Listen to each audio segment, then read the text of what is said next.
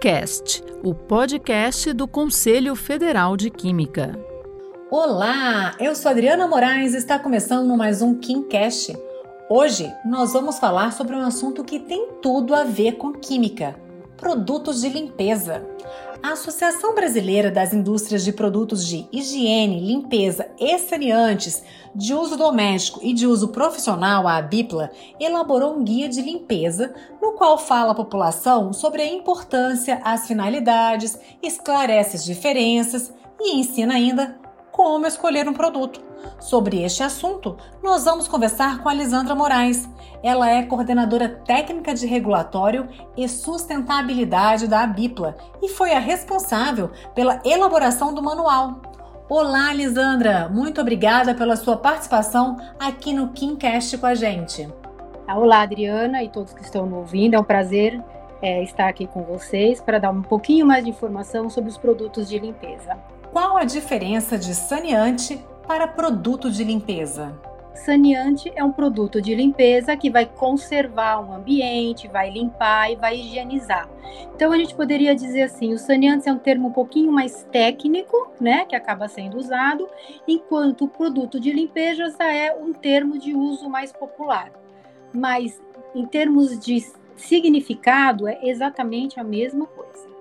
Quais as finalidades de um produto de limpeza? Os produtos de limpeza, eles têm uma gama enorme de finalidades, uma gama enorme de produtos, né? Então a gente tem o produto de limpeza, aquele que só vai fazer a higienização e a limpeza de fato, ele não vai é, matar micro-organismos, ele não vai fazer uma desinfecção, e aí entra os desinfetantes. Nós temos os produtos de limpeza que podem fazer a esterilização, por exemplo, quando você vai numa clínica onde precisa ser esterilizado alguns equipamentos, é o produto de limpeza também, os saneantes, né, que faz isso. A desodorização, para o mau odor.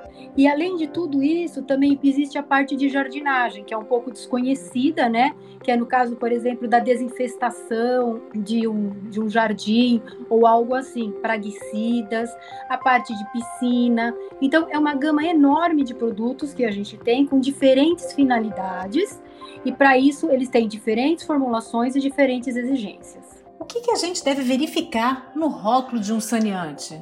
O produto de limpeza ou saneantes, ele precisa ser um produto seguro para uso, porque ele é um produto perigoso, certo? Ele tem que ser entendido como um produto perigoso. A primeira coisa que a gente tem que observar no rótulo de um produto, e normalmente a gente observa na parte traseira da embalagem do seu produto, é se o seu produto está regularizado na Anvisa. Quem que é a Anvisa? A Anvisa é a Agência Nacional de Vigilância Sanitária, responsável por aprovar a comercialização deste produto.